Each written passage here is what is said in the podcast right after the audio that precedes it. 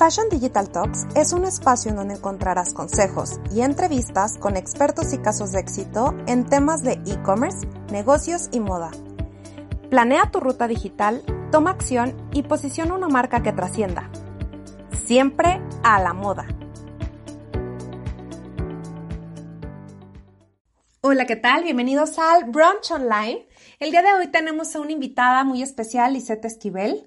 Ella es editora de Wellum, Fashion PR Consultant, con 10 años de experiencia docente, impartiendo la materia de comunicación efectiva, habilidades verbales en eh, profesional ejecutivo en Tech Milenio, Campus Apopan.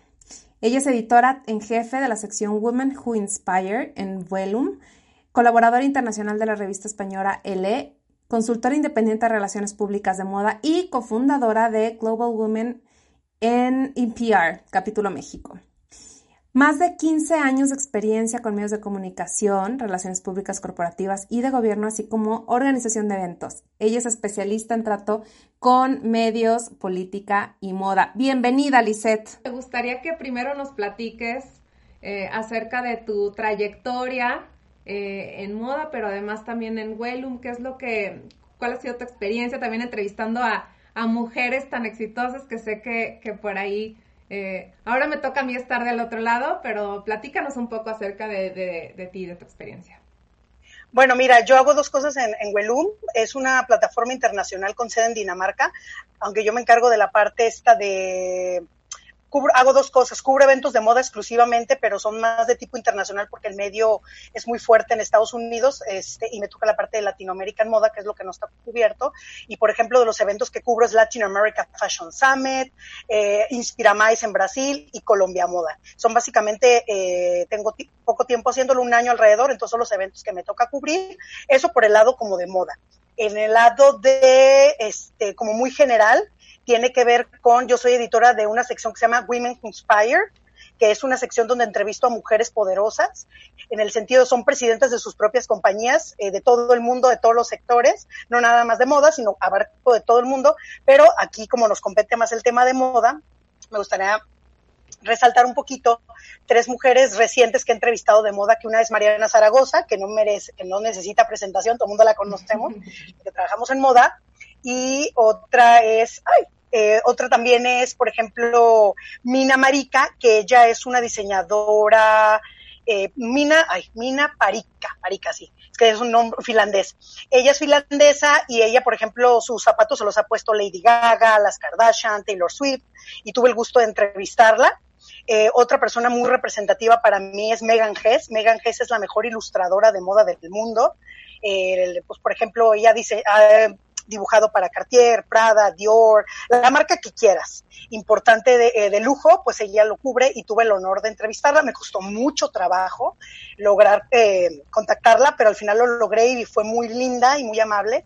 Este, en, aceptar mi invitación y bueno, hasta quedó muy agradecida y me mandó una felicitación en Instagram porque le gustó mucho mi, entrevista. Entonces, pues ahí, ahí vamos en el tema de Wellum, pues eso es lo que un poquito lo que hago. Una parte de moda, otra parte no tanto de moda, pero le trato de mezclar siempre algo porque es la industria que más quiero, ¿no? La moda. Claro. Y, y bueno, me, me encanta que, que, con toda la, la experiencia además has sabido como justo absorber, ¿no? De todo esto mejores prácticas platícanos un poco en estos tiempos que, sabemos que son para reinventar marcas, también son para reinventarnos como personas. ¿Qué nos puedes recomendar en temas de, marca personal? Mira, lo primero que nos tenemos que preguntar en tema de marca personal es qué quiero proyectar. Es la primera y más importante pregunta. Después de, de que nosotros lo tengamos, porque a veces pues no lo no ni siquiera lo pensamos, ¿no? Todos quieren ser marca, pero pues nadie se pone a pensar qué quiero proyectar. Eso es lo primero. Por ejemplo, quiero proyectar que soy una profesionista eh, experta en X cosa, en el área de lujo, en el área de eh, textiles, dependiendo, no hablando específicamente de, la moda. Otra cosa es después tratar de hacer una investigación eh, en la medida de lo posible con nuestra gente más cercana para saber si yo estoy realmente cumpliendo con eso. Si yo quiero ser, por ejemplo, si yo digo, yo quiero ser una experta en textil, eh, por ejemplo, y yo le pregunto a algunas amigas y colegas cercanos que, que son gente honesta y que me puede decir las cosas como son, bueno, pues entonces ya podría yo contrastar, a ver, ¿qué quiero yo? qué, qué, dicen los demás que soy y si hay una discrepancia, hacer un plan de acción para cambiarlo. Si voy muy bien, es seguir mejorando todavía más esa parte. Entonces, lo primero es qué quiero, cómo me quiero proyectar. En segundo, hacer una investigación de cómo me ven, hacer mi DAFO después de todo eso y mi plan de acción. Por ejemplo, si tú, si dices, yo sabes que quiero ser una consultora, vamos a decir que yo dijera, yo soy una consultora de 100% lujo, que no es la realidad, trabajo con marcas de diferentes tipos. Eh, si yo, por ejemplo, eh, tengo que cuidar mi parte offline y la parte eh, offline y online. Si yo soy una manera en la parte offline y la parte online son diferentes, hay una discrepancia, todo está alineado. Aquí la clave en una marca es la, la congruencia, ser y parecer. Hay gente que parece una cosa y es otra.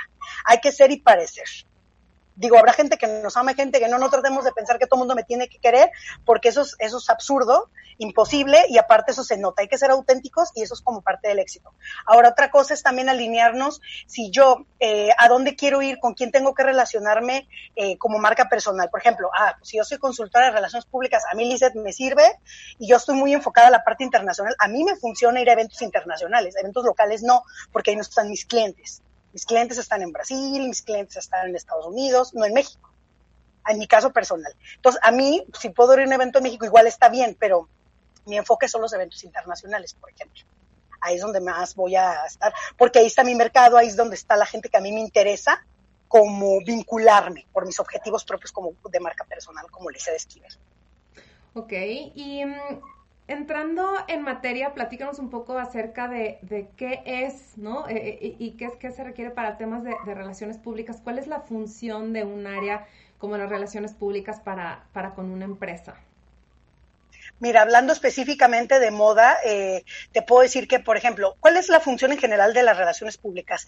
Crear vínculos estratégicos de, de la compañía con sus públicos clave. ¿Qué es un público clave? Aquel que tiene una repercusión en la empresa. Vamos a decir proveedores, compradores, empleados, gobierno, este, por ejemplo, en el caso muy particular de la moda, celebridades, stylists, medios de comunicación, todos esos son gente importante con la que nos tenemos que vincular, con organizadores de eventos, con proveedores de maquillaje, peinado, todo eso. Entonces, las relaciones públicas que haces una es como el guardián de la reputación de una compañía te cuidamos la reputación. Yo no conozco una empresa exitosa que tenga una pésima reputación. No conozco. Si hay alguna, díganme, porque yo no conozco una empresa que con mala reputación venda mucho.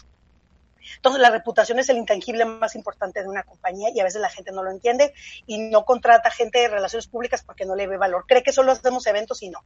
Entonces, como, como cuidadores de reputación, este, y cuidamos la imagen y cómo le hacemos, pues a través de muchas estrategias, a través de eventos, eh, desfiles, eh, participación en showrooms, en editoriales de moda. Hay muchas herramientas eh, que utilizamos para crear esa relación, pero sobre todo debe haber congruencia. Si yo soy una empresa que que esclavizo a mis empleados y quiero venderme como lo máximo, pues por más PR que seamos, por más buenos que seamos como PR, eso es insostenible. En algún momento eso va, no va a funcionar y no es culpa nuestra, es culpa de la empresa. Entonces debe de haber una congruencia. Siempre aquí la clave de todo, del éxito, es la congruencia. Entonces, eso es algo de las, un poco, ¿qué, funciones hace un PR en, en, moda? Es el que organiza los eventos, se encarga de, de la parte esta del front row, que es importantísimo y delicadísimo los eventos, sobre todo mucho ego en esta industria. Eh, se encarga de, supervisar o apoyar la parte de los contenidos en, los, en las redes, se encarga de la gestión de la prensa, las relaciones con los stylists, eh, celebrity placement, eh, la parte también del influencer placement, que es que se pongan tu ropa las celebridades y los influencers. Es una de las tantísimas cosas que tiene y también damos soporte al área de recursos humanos en la parte esta de la relación interna con, la comunicación interna de la compañía. Y me gustaría que nos platiques, si fuéramos a diseñar una estrategia de relaciones públicas desde cero, ¿por dónde nos recomendarías empezar? Mira, eh, la base de todo es partir de un análisis de contexto. Por ejemplo, ¿dónde vivo? Vamos a decir, vivo en México. ¿Qué está pasando en México en la moda? Eso es una, evaluar mi contexto exterior. La otra es mi contexto interior. Eh, qué pasa en mi compañía, qué capacidad de producción tengo, cuántos empleados tengo, eh, con qué cuento, cuánto presupuesto tengo. En función de todo eso, de análisis de mi contexto interno y externo, hago un DAFO, debilidades, amenazas, eh, fortalezas y oportunidades, y después de eso, yo hago en, conjunto con toda la compañía hacer un, los objetivos de, la, de negocio. Ya que tenga los objetivos de negocio. Ay, pero esto qué tiene que ver, ahorita voy con eso. Ya que estén los objetivos de negocio es cómo abono yo como relaciones públicas al plan de negocios de la compañía. Siempre nos ven como algo X y un poco importante porque lamentablemente pues no se nos ha dado poder y a veces no hemos sabido vendernos como profesionistas en la parte de RP. Entonces, por ejemplo, vamos a decir que ya hice mi análisis, soy una empresa mexicana, hice mi análisis y resulta de que pues ahorita con la pandemia, pues obviamente lo que, un ejemplo de algo que yo quiero hacer es vender un poco más. Ah, bueno, pues yo como, eh, como relaciones públicas yo no vendo, eso tiene que quedar súper claro. Nosotros no vendemos, somos una ventana bonita para que los demás se acerquen y quieran comprar, pero eso le toca marketing, otra área. No le toca relaciones públicas.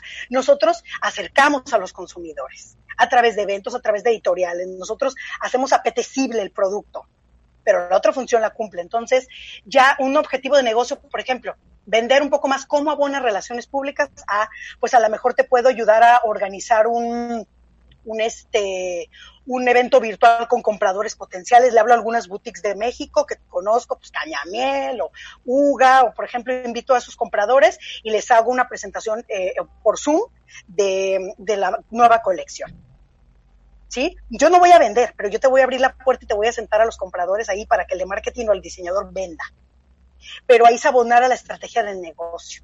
No somos algo externo, sino para un, buen PR debe de estar y una buena empresa que maneja bien sus relaciones públicas debe de sentar al de comunicación, al de relaciones públicas en la parte de los objetivos macro de la organización y entonces ver cómo sumo yo con lo que sé a cumplir esos objetivos de negocio. No somos aislados. No sé si me doy a entender. Sí, claro. Eh, por ejemplo, en una, en una mm, organización, ¿tú consideras que es más importante la comunicación interna, la comunicación externa, las dos? Platícanos un poco cómo llevar como este equilibrio. Pues no, las dos son importantísimas, ninguna es más o menos que otra, porque la parte de comunicación interna tiene que ver con la relación con los empleados. Nosotros somos una, un apoyo muy fuerte para recursos humanos de, de comunicar lo que está pasando en la compañía. Qué estamos haciendo, hacia dónde vamos, qué debemos hacer, cómo nos puedes apoyar tú como empleado, las novedades, las prestaciones, todas esas cosas somos un apoyo. Y la parte externa, la comunicación externa son las relaciones públicas que ya mencioné, que es la gestión de los vínculos con los públicos, diversos proveedores, compradores, gobierno, etcétera. Entonces las dos son piezas claves para eso, porque por ejemplo, ¿de qué sirve tener muchos empleados felices si no atiendo a mis públicos, si nadie nos conoce, si no somos, si, si nadie nos tiene en el mapa, ¿no? Y de qué sirve también ser muy famosos y muy importantes si trato mal a mis empleados y no están contentos, pues eso, eso es insostenible. Debe de haber una congruencia en, en la buena comunicación interna y externa porque los empleados al final nos ayudan a vender también. Claro. Eh, y por ejemplo, una de las, de las figuras que hoy en día algunas eh, marcas de moda han sabido aprovechar eh, y otras tantas quizás todavía no, es el tema de influencers, ¿no? O sea, se dice que, bueno, si tú, tú no vendes pan caliente, ¿no? Este, o pan frío, ¿no? Justo lo que se dice es que eh, que, bueno, el que otra persona sea embajador de marca eh, funciona a veces mucho mejor, ¿no? A, que tú mismo, eh, a través de tus propios recursos. ¿Cuál ha sido tu experiencia eh, en estos temas? ¿Qué tanto los influencers realmente pueden sumar a, a acrecentar proyectos? A la marca. Pues mira, los influencers están muy satanizados. Hay gente que los odia con toda su alma porque dicen que son los flojos y no trabajan solamente por, por vestirse bonito, o bien en el caso de la moda, es eh, porque hay influencers de todo tipo, deportivos, de negocios. En el caso de la moda, pues que cree que nada más por vestirse bien ya la gente lo, o sea, los odia por eso. Y hay otro, pero en realidad, mira, yo creo que todos tienen que tenerlo en perspectiva y nosotros tenemos que tener mucho cuidado y también somos responsables de varias cosas. Mira, los influencers no son buenos ni malos, es como el uso que tú le quieras dar. Porque, por ejemplo, si tú como marca quieres, lo que hacen los influencers es potencializar el alcance de una marca si por ejemplo, es, ellos son los nuevos medios de comunicación de eh, lo que antes era la tele, la radio, las revistas, que todo el mundo las veía para tener influencia, pues ahora lo tienen los influencers y, las redes sociales. Ahora son los nuevos medios donde se, donde el awareness, el exposure, o sea, la exposición y, y la, la ubicación, el posicionamiento de marca lo hacen ellos, porque tienen, llegan a un público muy grande, masivo, que es lo que le necesita la gente, ¿no? Entre más conocido eres, más vendes. Yo no conozco una marca que no, que no sea conocida y venda mucho, salvo que sea demasiado comercial. ¿no? A granel o algo. Como en el mundo alimenticio, pues igual y sí, pero acá la moda, pues no, todo es una marca. Entonces los influencers hay que tener mucho cuidado y las recomendaciones que yo puedo dar es la siguiente. Lo primero es ver por qué quiero trabajar con un influencer. Me preguntan, ah, pues porque quiero eh, generar más, más posicionamiento. Ok, buscar influencers que vayan con el ADN de mi marca. Si yo, por ejemplo, y cuánto, pero tengo que tomar en cuenta mi presupuesto, que vaya con mi ADN y que de verdad al influencer le guste mucho mi marca de manera natural. Porque si aunque le pague, si no le gusta, se va a notar y darle libertad para que sea creativo el influencer. A veces las marcas obligan a que publiquen ciertas cosas que el influencer no quiere y a veces eso se ve forzado y no funciona.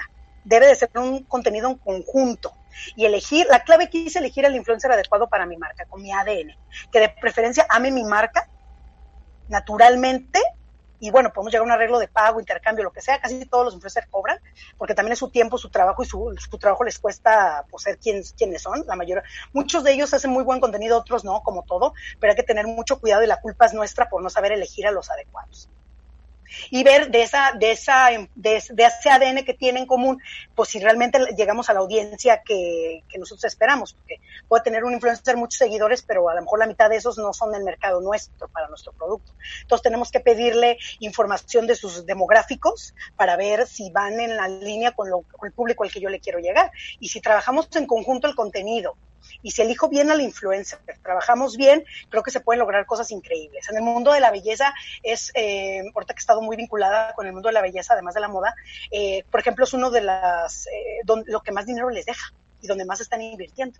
En la moda creo que no lo hemos sabido aprovechar en algunos casos bien, pero en la industria de la belleza es un gran ejemplo de que si lo haces bien, puedes lograr este, resultados y ventas increíbles. Todo depende de con, con quién trabajes. Esa es la clave.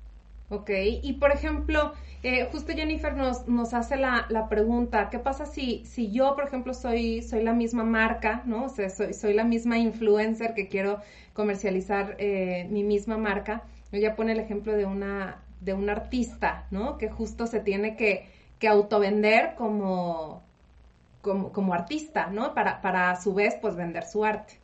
¿Qué recomendaciones le podrías dar? Sea, una influencer que pone su propia marca, como uno tipo Chiara, pero más en, chiquito. O sea, tú te vuelves la, la misma influencer de tu propia marca, ¿no? O sea, muchos diseñadores... Pues es que mira... No, no, sí, sigue, sigue. Sí, muchos diseñadores incluso tienen también ese, esa cuestión, ¿no? Que, que ellos mismos le ponen su nombre a la marca y entonces se vuelven los, los embajadores de su propia marca entonces, por ejemplo, la, la pregunta, Jennifer, es, bueno, si, si esta persona es artista, eh, ¿cómo hacen para, hacer este, e, e, este proceso eh, de relaciones públicas para con su propia su propio Mira, ahí en este caso lo más importante es la credibilidad y el ponerte a estudiar. Es como un caso muy parecido a lo que le pasó a Victoria Beckham, que ella de ser cantante ya era muy reconocida, pero pues ella no era diseñadora.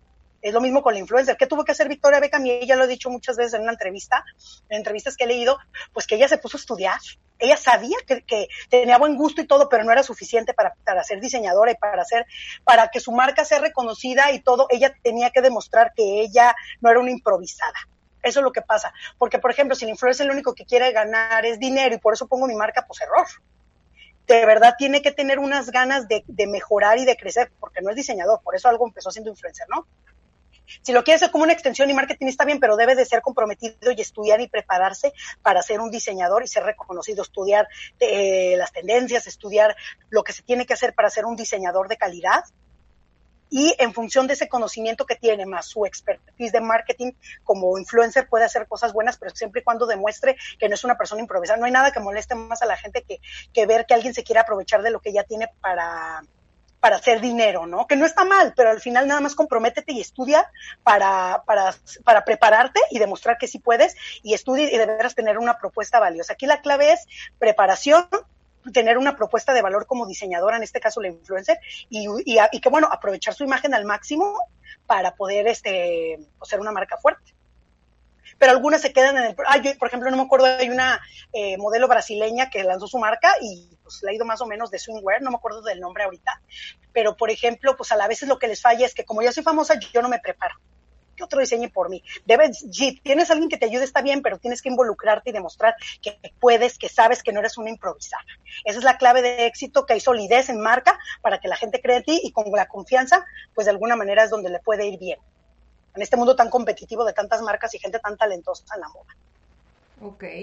Y, mm, por ejemplo, en, a ver, cuando tú estás emprendiendo, Lluvia hace la, la pregunta justo, eh, ¿cómo es que yo, dentro de los, de, los recursos con los que cuento, eh, qué tanta relevancia le doy al tema de relaciones públicas, cuándo es un buen momento, o tal vez en un inicio empezar eh, tú mismo como emprendedor, ¿no? Eh, ¿Cuál sería el, eh, qué, recomiendas pues en temas de contratación de... Mira, las relaciones públicas son importantísimas siempre. Lo que sí es un detalle es que, por ejemplo, mm, tenemos que estar listos para empezar. Por ejemplo, las relaciones públicas es la parte final. Si yo soy una marca que va empezando y soy inconstante en que a veces hago colecciones, a veces no, porque una vez sí tuve dinero, luego el otro, la otra estación o la otra temporada ya no tuve, y tú comienzas a hacer relaciones públicas. Mira, cuando eres emprendedor no tienes dinero para contratar a alguien. Puede ser dos cosas. O te contratas un PR si tienes para pagarle mensualmente. Si no, pues contrata asesorías por hora para que te ayuden y tú lo puedes hacer, ¿no? A mí alguien me habla y me dice, oye, pues asesórame, yo lo hago, pues no es igual, pero te puedo orientar o entrenar a alguien de tu equipo para que lo haga. Eso es una. Este, o si no, si de plano no, pues bueno, tú como diseñador puedes empezar a hacer tus propias relaciones públicas, está bien, pero hay que capacitarse. Y son importantes siempre y cuando tú ya estés listo, porque vamos a decir, eres una marca, eres emprendedor, como te decía, hoy saqué una colección, soy talentosísimo, vamos a imaginar que tienes propuesta, porque el problema también que yo veo mucho en Latinoamérica es copia de la copia y no hay propuesta. Suena muy feo, la verdad, suena muy cruel, pero hay, falta mucha propuesta en el diseño latinoamericano. Hay gente increíble, ¿eh? pero hay muchos que pues les falta trabajar y pues además que se creen que son lo mejor de lo mejor y no es cierto. Entonces, ser muy honesto y de veras, si tienes una propuesta de valor, tienes calidad y quieres darte a conocer, y, tiene, y eres constante, adelante. Porque mira, te voy a decir lo que me ha pasado cuando trabajaba con diseñadores mexicanos, que ahorita ya casi no lo hago porque sí ha habido muchas decepciones. Eh, no por falta de talento, son gente valiosísima, talentosísima, pero eh, pues ahí hay muchas cosas como de, administración que les falla. Eso es lo que yo veo como oportunidad mejor en, en los diseñadores mexicanos. Eh, oye, por ejemplo, ya son gente talentosísima, maravillosa, sacan sus colecciones, van bien, pero ¿qué crees? Les digo, oye, préstame este vestido porque quiero que, no sé, Mariana Treviño se lo ponga. No tengo, ya lo vendí. Y yo ya me comprometí, él me dijo que ya estaba listo, yo lo comencé a promover con los stylists más importantes del país. Llega el stylist, me dice, por fin yo tengo la oportunidad de la alfombra roja adecuada. ¿Y qué crees? Pues no tiene el vestido. Oye, pues hazme uno nuevo para no quedarme. No, es que no tengo tiempo porque tengo muchas clientas. A ver, para estar en las relaciones públicas es tu paso a la fama, al darte a conocer, y eso implica tiempo. Oye, que si te hablo para una entrevista estés disponible.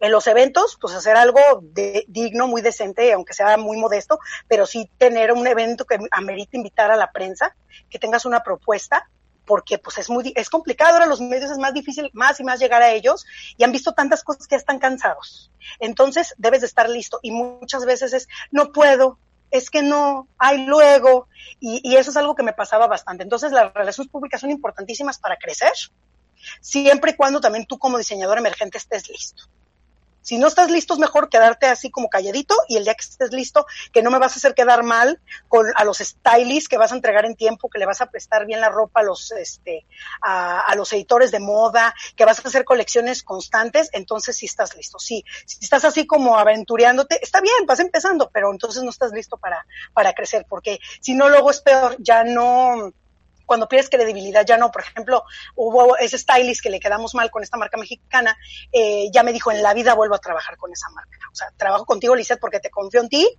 y, pero híjole, con esa marca ya no quiero trabajar porque no me da seguridad. Eh, que, me, que, no me, que no me entreguen tiempo o que me diga primero que sí y luego que siempre no porque ya lo vendió, que ya vendió la muestra y ya no, ya no lo puede prestar o que no tiene disposición el diseñador para hacer un vestido, eh, por ejemplo, tampoco a cualquiera, pero si es una celebridad representativa importante y me pide hacer un vestido en talla más o soltarle un poco más o mandarle urgente, pues, y él, ay no, es que sale muy caro. Ay no, es que ya cerramos el taller a las seis, o sea, no. Aquí, para en esta industria, si quieres triunfar, mira, aparte del éxito de los diseñadores mexicanos que les está, que están en la cima, es los que tienen disponibilidad y los que siempre te dicen que sí. Claro que es decir que sí, a lo que valga la pena. Yo no digo que a todo, ojo, pero sí enfocarte muy bien si ya estás lista para las grandes ligas, cumplir siempre. Lo más importante es la confianza. Y si tú quedas mal una vez, difícilmente puedes recuperar la confianza. Y más con la gente como los stylists importantes, pues son gente que le llueven propuestas y no puedes tomar el riesgo de, desdeñarlos. Hay que cumplirles siempre. Sí, eso es, sumamente importante, ¿no? Para el sector, como formalizar procesos y, este tipo de, relaciones. Em, ¿qué, ¿Qué empresas crees tú que estén haciendo las cosas bien? O sea, que han sabido también eh, digo, ahorita estamos en una situación atípica, ¿no? Eh, sin embargo, que han sabido sobrellevarla de forma estratégica eh, a, tu consideración híjole, la parte de relaciones públicas, pues creo que esta, esta crisis nos afectó a todos, nos agarró de curva a todos, incluso a los pies. Esta es una crisis inédita, eh, pero por ejemplo, una marca que se me viene muy a la mente es Nike, ¿no? Las grandes marcas pues, saben hacer las cosas muy bien. Nike, por ejemplo, ¿qué hizo? Pues donó eh, un equivalente a 5.5 millones de dólares en pares de tenis especiales para doctores, este también donó mucho dinero, no me acuerdo exactamente la otra cantidad, en Tennessee, un equivalente a 5.5 millones, pero también donó dinero en, en, los estados de, de, los Estados Unidos, donde están, se concentra el mayor número de empleados posible. Toda marca que tiene una comunicación ahorita auténtica, que su enfoque no es vender ahorita, sino ayudar, contribuir, estamos en una etapa muy sensible. La marca que solo le importa vender y no le importa la salud de los demás, son marcas que tarde o temprano van a pagar las consecuencias. Las que van a sobrevivir, les va a ir muy bien ahorita o después de la pandemia, son aquellas que tienen esa comunicación auténtica, que su enfoque es ayudar y contribuir, como, como grupo Inditex, que ha hecho, que ha regalado mascarillas, batas, o el grupo de Luis Vuitton, que ha dado geles antibacteriales, que ha regalado muchas cosas, que ha invertido dinero. Tú como marca pequeña dices, ay, pues las grandes, pero tú también puedes contribuir. Tú también puedes contribuir a regalar, este, o hacer lo medio lo posible. A lo mejor no puedo regalar mucho, pero sí te puedo regalar 100 cubrebocas para los doctores, a mis vecinos, mi comunidad. Ni siquiera te tienes que ir tan lejos, pero que se vea que, la, que sea solidario que sea solidario y que tus públicos sepan que tú como marca te preocupas por el bienestar de tu comunidad y estás contribuyendo. Nike, ¿qué hizo? Nike, no tiene necesidad de dar dinero. ellos ya son ricos, esos posicionados. Sin embargo, él quiso contribuir a su comunidad y dar dinero a los estados donde están sus empleados porque le preocupan sus empleados. Y donar, si yo no me cuesta, sí me cuesta dinero, pero al final soy también, no nada más esto es negocio, ahorita tenemos que ser este, eh, sustentables, debemos, debemos ser más humanos. Y la moda tiene mucha influencia. Entonces, eh, como marcas latinas, pues no, por ejemplo, Prada también que ha hecho como muchas actividades de entretenimiento y a veces tampoco se trata de nada más donar y dar y ya. Tú puedes contribuir de muchas maneras creando contenido para que la gente se desestrese y no piense en, el problema que tenemos ahorita. Eso también ayuda. Clases de yoga, clases de cocina, todo lo que tú puedas hacer como marca para que la gente esté contenta en bienestar es bienvenido. De marcas latinas, por ejemplo, ayer estaba escuchando en una en una charla a Joana Ortiz, que es una de las personas que más admiro eh, latino, de, los, de los diseñadores latinos, y ella, por ejemplo, lo que ha hecho es no correr a ninguno de sus empleados, ha tratado de mantener los empleos a costa de lo que sea, aunque ha tenido muchas cancelaciones de compra, pero ella dice que lo más importante, porque tiene muchas mujeres trabajando para ella, y ella dice que es muy importante, es como una familia, y lo que ha hecho ella es tratar de mantener y no despedir a nadie pese a esta situación y dijo que está reutilizando tela que ahí tenía en la bodega. O sea, ver la manera, aquí hay que ser muy creativos para, para las cosas, pero el mensaje es ser sensibles y ahorita no hay que pensar en vender, en pensar en ayudar. Y si vas a vender, está bien, pero, por ejemplo, para que la gente no lo tome como un abuso, pues dona un porcentaje de tus ventas a ayudar a una causa buena, porque ahorita es lo correcto, es lo que hay que hacer no si te gusta o no, es lo que, si tú como marca quieres tener una buena reputación, es lo que debes de hacer. Pero genuinamente, que no se ve así como muy impuesto, porque eso se nota también. Entonces mejor no lo hagas. Si no es de corazón, no lo hagas. Ok. Em, pues digo, creo que, creo que está súper interesante. Ahora, ¿qué marcas a tu consideración no lo han hecho también en temas de, de relaciones públicas en, estos, en este último periodo? Marcas de moda, híjole, pues es que ahorita no te puedo decir como un ejemplo malo, decir fatal. Eh, bueno, no, es que no me gusta hablar mal, pero por ejemplo hace poquito una, una de las marcas más importantes de, mexicanas eh, cometió el error de, por ejemplo, ahí comenzar a vender unos cubrebocas con un diseño no tan lindo, pero además de eso, la comunicación que transmitieron fue como muy, la gente lo tomó muy a mal, como que no era el momento, la forma, la, la, la manera de expresarlo y pues hasta quitaron el post de, de la publicación de cierto número de cubrebocas por 500 pesos, creo, este, y entonces la gente se molestó muchísimo con esa marca mexicana, por ejemplo. Ahí fue un error de comunicación que, que habiendo, haciendo las cosas también tuvo un pequeño desliz la marca y, y pues se, vio como muy aprovechada, como abusiva del momento y la gente lo tomó como estás abusando, lucrando con, el, con esta situación y incluso la marca tuvo que, te digo, borrar el post de manera, pero no me gusta hablar como, como ser tan específica con la, con la marca. Algunos ya se lo han de imaginar qué marca es, pero pues hay que tener cuidado con, con estos temas de, de, lo que te digo de la sensibilidad. Ahorita un error de esto nos puede costar mucho. El, querer aprovecharse nos puede costar mucho. Ok. Y hay marcas que están calladas, digo, es mejor estar callado a hacer algo mal. Si haces, vamos, pero lo ideal es estar en contacto con los clientes. Mira, estamos haciendo esto para tu bienestar, eh, vamos a donar un porcentaje de nuestras ventas, estamos ayudando esto, o te estamos ofreciendo contenido interesante, divertido para que estés bien, porque tú como consumidor nos importas. No, no, nada más me importa el dinero de mi consumidor, sino como persona me interesa mi cliente. Claro. Ok, sí, porque hay muchas marcas que están, que se están viendo, viendo afectadas con esta situación. La verdad es que también ahí hay que saber eh, hacer un, buen manejo de crisis, ¿no? Porque justo eh, esta yo creo que esta es una que nadie nos esperábamos. Hubieron marcas o empresas que reaccionaron a tiempo, hubieron unas que y empezaron a hacer estrategias mucho antes de lo que correspondía, ¿no? Este, hubieron otras que, que, se, que, se han tardado. Entonces, bueno, este, justo, justo era algo que, que quería que nos compartiéramos. Eh, ok, sí, este, yo comento que sí. Ya, ya, ya, tengo que la gente sí sabe de qué estoy hablando. no hay necesidad de, hablar mal de nadie, pero bueno, la gente solita sabe. Mm. Sí, eh, y bueno, no sé si nos quieras como, como platicar algo más para, para cerrar justo este tema, si, si hay personas también que van teniendo preguntas y ahora nos las harán saber. Bueno, eh, si ya no tienes otra pregunta, a mí sí me gustaría hacer unas recomendaciones y, si hay tiempo para preguntas, pues yo feliz. Una, por ejemplo, dos preguntas de recomendación. Ah, no, de, este tema no, todo bien. Te digo, la clave X otra vez, ser una comunicación empática, una comunicación sensible, preocuparte por tu consumidor y estar en contacto todo el tiempo. Y si, por ejemplo, dices, no sé cómo manejar esto, también dilo eh, estimado consumidor, ¿cómo te ayudamos? Dinos, proponas, una encuestita. También se vale no saber, no tenemos por qué saber, todo esto nos agarró un curva a todos, hasta los grandes presidentes han visto naciones eh, muy poderosas dañadas, ¿no? Entonces también se vale, se vale. Aquí lo importante es ser honesto siempre, genuino. No sé, ayúdame, y el consumidor lo va a entender. Ahorita es el momento en que más los, los, consumidores son sensibles, si tu paquete llega tarde, si estás vendiendo en línea, sabe que si te tardas tres semanas no hay problema, la gente lo entiende. Ahorita es el momento en que la gente está como muy dispuesta a muchas cosas. Hay que aprovechar también eso en el lado bueno de, de todo, pero siempre con mucho honesto. Oye, ¿sabes qué? Hay muchos eh, retrasos, tu paquete puede tardar hasta tres semanas. Dilo, sé honesto, la gente lo va a entender, pero no les prometes que lleguen una semana y pasan 15 días, 22 y no llega. También eso, la comunicación honesta, siempre eso. Ser genuino, de veras preocuparte por tu consumidor de corazón. Y ahora sí, si quieres las otras preguntas. Sí, bueno, a mí me gustaría una, una antes de, de, mis últimas dos, que ya, ya la gente que está en otras sesiones ya sabe cuáles son.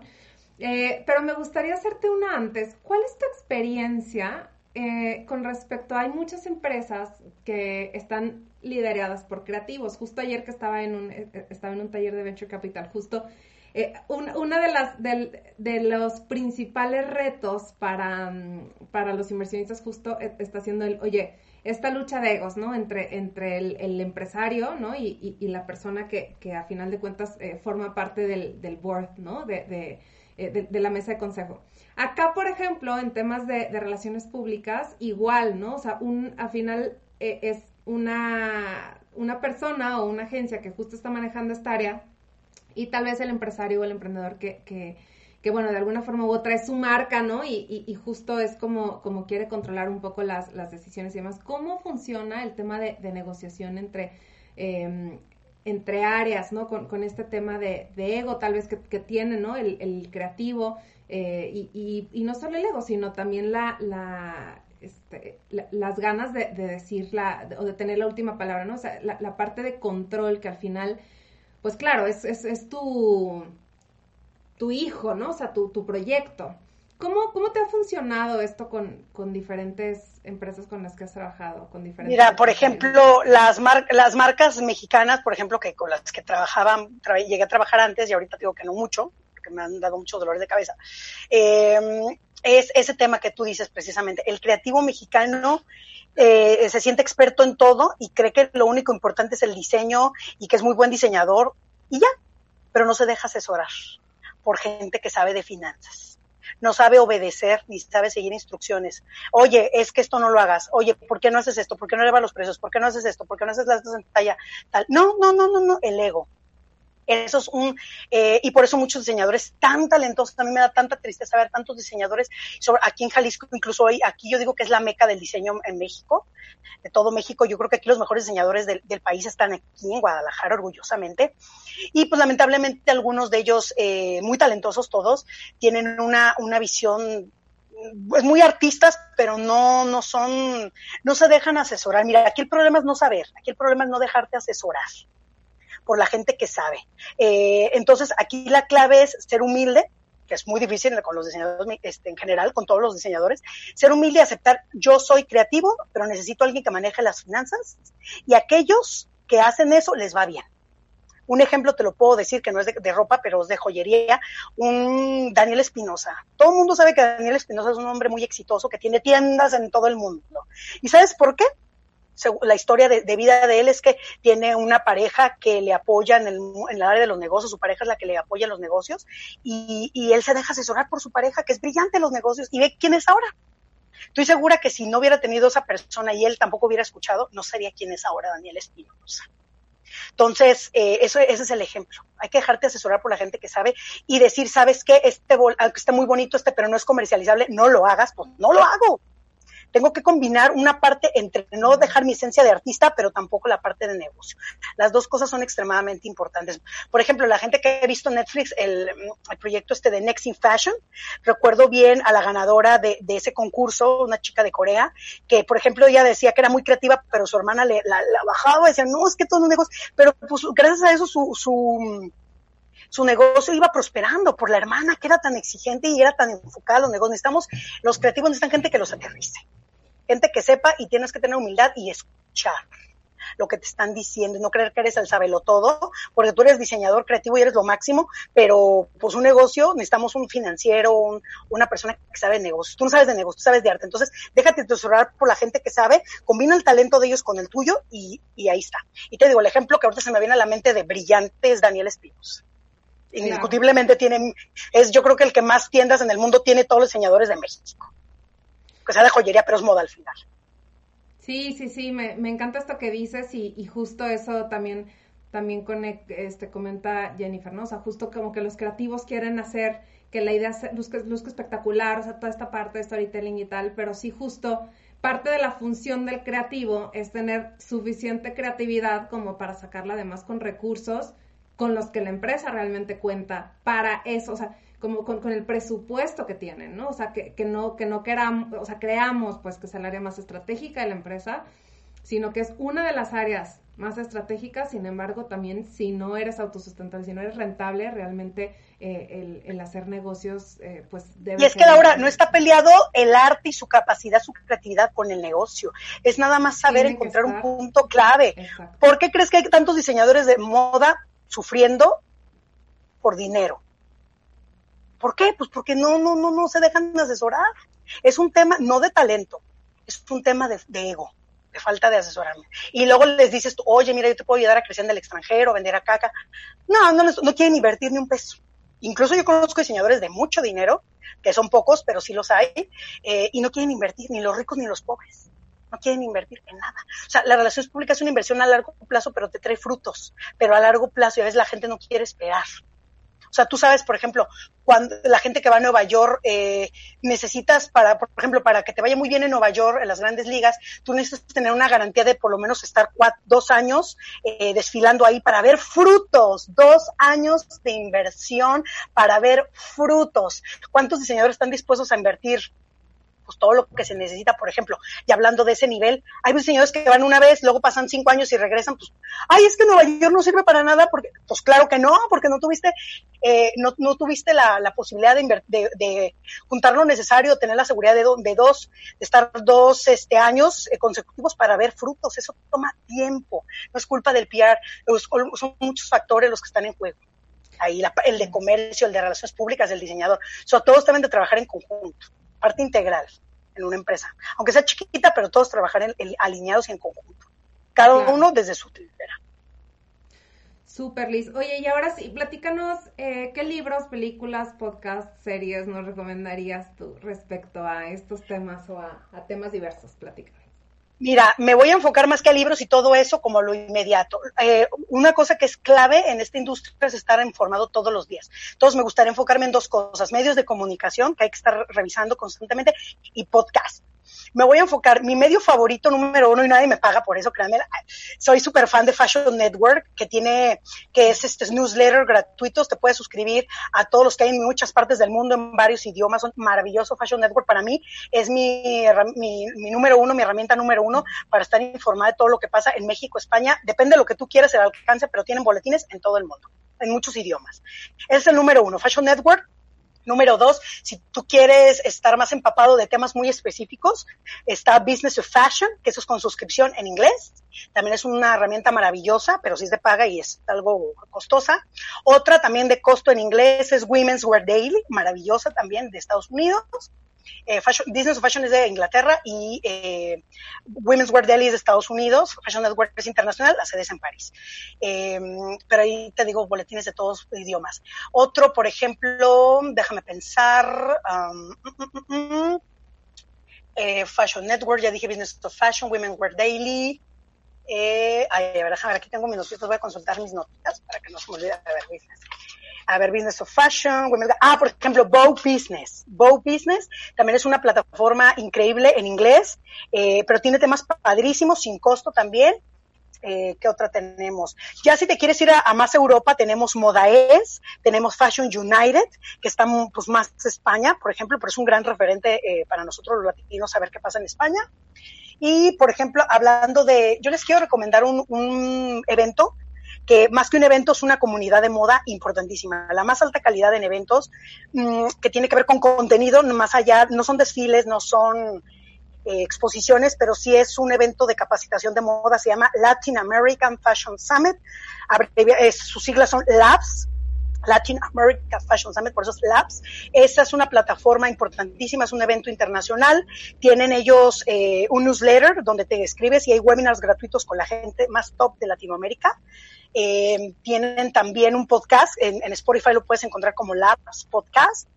Padrísimo, tienen webinars, tienen un evento que lo van a hacer en, en noviembre. Entonces los recomiendo muchísimo. Y por ejemplo, de podcast también te puedo recomendar Latinoamérica de Moda, que eso también es so, todo lo que quieras saber sobre la industria de la moda en Latinoamérica se llama Latinoamérica de Moda, así tal cual. Y en Instagram, aquí tengo, te, te puedo recomendar Manual de Moda Oficial en Instagram, mm. Manual de Moda Oficial eh, lo maneja Tamara González, que ella es la corresponsal de Fashion Network Colombia, una mujer brillante y experta en temas de, de moda en Latinoamérica. Entonces ella maneja muy, muy bien su, eh, su cuenta de Instagram, es maravillosa. Ella es directa y a la yugular, ¿eh? Mm. Es muy cruda, a veces te dice las cosas muy, muy fuerte, pero realmente hace conciencia en los emprendedores. Entonces me parece que esos son lo que hay que estar revisando todos los días. O sea, yo de lunes a sábado, de lunes a domingo, checo todos los días estos, estos medios que dije, congruencia, ¿no? No, no lo recomiendo por recomendar, los leo y checo todos los días estos medios porque hay que estar enterados para tomar decisiones importantes. Si la tendencia es por aquí, pues a ver cómo le hago yo, ¿no? También. Eso me sirve para tomar decisiones importantes, estar informado. Ok, libros, películas, pregunta Jen. Libros, películas, híjole, es que de libros pues hay muchísimos pero uno que se me venga a la mente recientemente, híjole, es que a la mente, a la, así no lo tengo como tan, me llega suscripción, estoy registrada en una, en una editorial de, de, que me llegan libros de Inglaterra, pero honestamente ahorita no, no me sé ni el nombre, este, yo más bien, me, siendo muy honesta, lo que me enfoco al 100% ahorita es a los podcasts, a los webinars que existen y a, a revisar noticias todos los días, como lo más inmediato. Sí, sí, sí, sinceramente sí. Y de películas, de moda, híjole, pues, tal cual, recientes. Pues realmente ver los reality shows que hay ahorita, el de Amazon, el de, el de Netflix, de Next in Fashion, todo eso es lo más reciente que te puedo recomendar, reality shows de moda que, que están. Ok. ¿Quién es una persona a la que admiras y por qué? Ay, pues de esta te voy a decir tres, ya las tenía preparadas, tres, tres personas, porque una es muy poco. Mira, te puedo decir Nina García, que es la primera latina en manejar un título tan importante como el Estados Unidos, y antes fue Mary Claire, la primera latina, colombiana. Otra mujer que admiro muchísimo es Joana Ortiz, diseñadora latina. Hay un antes y un después en la moda reciente latinoamericana después de Joana Ortiz. Es la única latina que ha hecho una una colección con H&M, que ha trabajado con Karl Lagerfeld y grandes marcas, y es la primera latina en la historia de H&M que hace una colección. La admiro muchísimo a, a Johanna, Johanna Ortiz. Y la tercera es Carmen Busquets, que es una inversionista, la cofundadora de Neta Porter, inversionista de Modo Operandi, eh, inversionista de Farfetch, pues es una mujer brillante, es como la, la, a mí me parece que en Latinoamérica es la empresaria más importante de moda brillante. Y aparte la, tuve el gusto de conocer a Carmen y a Johanna Ortiz el año pasado en Colombia y son mujeres sumamente sencillas, amables, educadas. De verdad que me sorprendió su sencillez y su amabilidad. O sea, a cualquiera, hola, ¿cómo estás? Así como si te conocieran de toda la vida, muy dispuestas. La verdad, mm, son gente increíble. Ojalá mucha gente eh, tratara de ser humilde como ellas. Aunque sean grandes, no les quita que sean humildes. Súper, padrísimo, Liz. Eh, por ahí también nos, nos hicieron una última pregunta, eh, nos la hizo eh, Gala. ¿qué, ¿Qué libro recomendarías tú de finanzas para la moda? libros de finanzas para la moda. Es que no tiene que ser de moda, puedes buscar un libro que sea de... Mira, por ejemplo, hay una editorial que se llama... ¿Tú te acuerdas Laura Gili? Se, escribe Gili de España. Gustavo Gili tiene muchísimas, a esa es la editorial en español que te puedo recomendar. Métete a su página y vas a encontrar, están especializados en moda. Vas a encontrar muchos libros especializados en moda de todo, marketing para moda, comunicación para moda, finanzas para moda. Eso es como la, en, eh, y en español. En español puedes encontrar ahí con ellos lo que quieras y ya si no te puedes ir a, algún libro de, de negocios, de, de liderazgo, de eso, cualquier libro en general, ya nada más lo aplicas a la industria, no tiene que ser, pero si quieres ir especializado y en español, esa es la mejor editorial para ahorita. Y si existe la FIL, si es que no nos la cancelan, ah, ahí la FIL tienen un stand de ellos y lo puedes encontrar aquí en Guadalajara, esa editorial increíble, española. Liz, muchísimas gracias, amiga, por, por estar hoy con nosotros. Eh, un placer, Laura. Pues bueno, eh, como, como algún mensaje final que quieras mandar, alguna frase o consejo última, eh, bueno, por ahí tienen las redes de, de también por si la, la quieren contactar. Eh, y chao a todos, pues, muchas gracias por participar. Pues mira, que visiten mi, sección, aunque no es todo de moda, pero pueden encontrar dos, tres entrevistas de moda. Les dije a Mariana Zaragoza, Megan Hess, y ahorita próximamente estoy cocinando unas muy interesantes de gente increíble que he conocido. Es wellum.com, sección Women Who Inspire, y ahí pueden ver todas las entrevistas, y ahí se enfocan nada más, pues filtra las que sean de moda. Y como última recomendación, pues realmente que sean congruentes. Eh, ser y parecer es lo más importante, alinear tu ADN, ser quien eres, ser auténtico, es lo más importante. Eh, estar listo, si tú quieres llegar, llegar a las grandes ligas, pues tienes que estar listo en todos los temas administrativos en tu empresa y ser creíble, nunca quedar mal con los compradores ni con nadie, porque sin confianza no se puede hacer nada. Y hay gente tan talentosa, pero que queda tan mal que pues de nada sirve el talento. El talento solo no sirve para nada. Debe ser una mezcla entre muchas cosas. Y eso les tiene que quedar bien claro. Porque si fuera por talento, muchos ya tuvieran, estuvieran en la cima. Y no son necesariamente eso. Es la gente más arriesgada la que llega lejos. Muchísimas gracias, Liz, y pues compartiste muchísimos otros consejos ya desde el, desde el inicio de la charla. Un abrazote. Un placer. gracias, un placer, chicos. Hasta luego. Gracias. Bye. Estás bien, Liz. Chao. Espero lo hayas disfrutado tanto como yo. Ahora a tomar acción. Te veo en el próximo episodio y entérate de próximos eventos en nuestras redes sociales.